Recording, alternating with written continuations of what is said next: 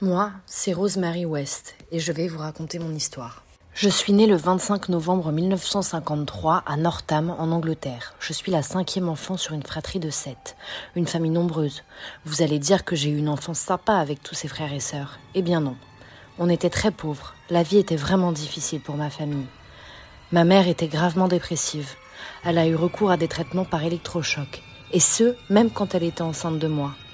Quant à papa, lui c'était un pervers. Il m'a violée plusieurs fois, ainsi que ma grande sœur. Cet enfer a duré longtemps. J'ai pris de la perversité de mon père. Il m'arrivait la nuit de me promener nue dans toute la maison. J'allais même parfois dans la chambre de mes petits frères et je me frottais contre eux.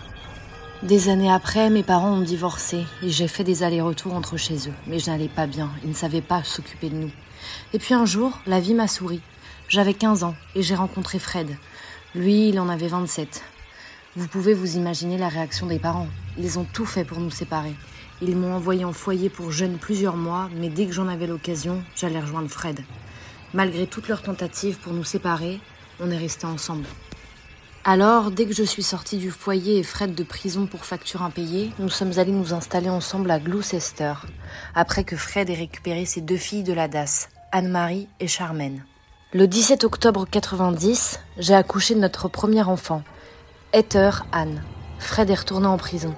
J'ai dû m'occuper seule des trois filles. J'étais devenue leur mère à toutes. Pour les deux plus grandes, je les forçais à m'écouter, de gré ou de force. Je les frappais, mais surtout je les torturais mentalement. Je voulais qu'elles souffrent, qu'elles pleurent. Je les ai d'ailleurs envoyées plusieurs fois à l'hôpital. Un jour, dans un excès de colère, j'ai fini par tuer Heather. Je l'ai enterrée sous le patio de la maison. C'est là que j'ai commencé à dérailler de plus en plus. La mère des filles, Rena, voulait reprendre Charmaine pour qu'elles vivent ensemble. Je n'ai pas eu le choix. J'ai dû la tuer, Charmaine. J'ai enterré son corps, démembré dans le jardin. Quand Fred est sorti de prison, je lui ai tout avoué. Il était même pas en colère, limite heureux. Mais son espèce de mégère d'ex-femme était tellement oppressante. Un jour, elle est venue à la maison, alors on en a profité. Je l'ai étranglée et avec Fred, on l'a découpée en morceaux. Ensuite, on les a mis dans des sacs plastiques. Après ça, les choses se sont calmées jusqu'à notre mariage en 1972, quand j'ai accouché de notre deuxième enfant, May June.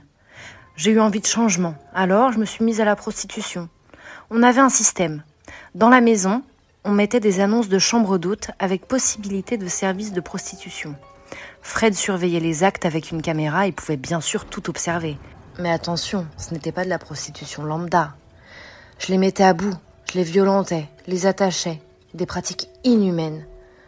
Les vrais meurtres ont commencé à ce moment-là. Des femmes sans beaucoup de moyens venaient et je les tuais par étranglement ou par la torture. Toutes les victimes, on les a enterrées dans le jardin. D'abord démembrées, puis enterrées. Les enfants, ils ne se rendaient compte de rien. Ils n'étaient pas bien mieux lotis. Battus, insultés, accusés à tort.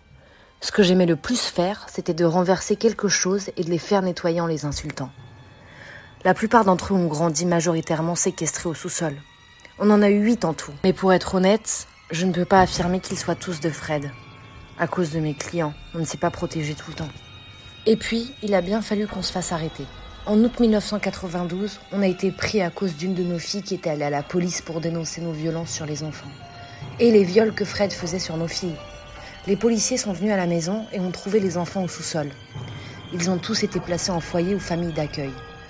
Avec Fred, on a été libérés quelque temps après. Pour ce qui est des meurtres, ils ont mis plus de temps. C'est en 1994 qu'ils les ont trouvés.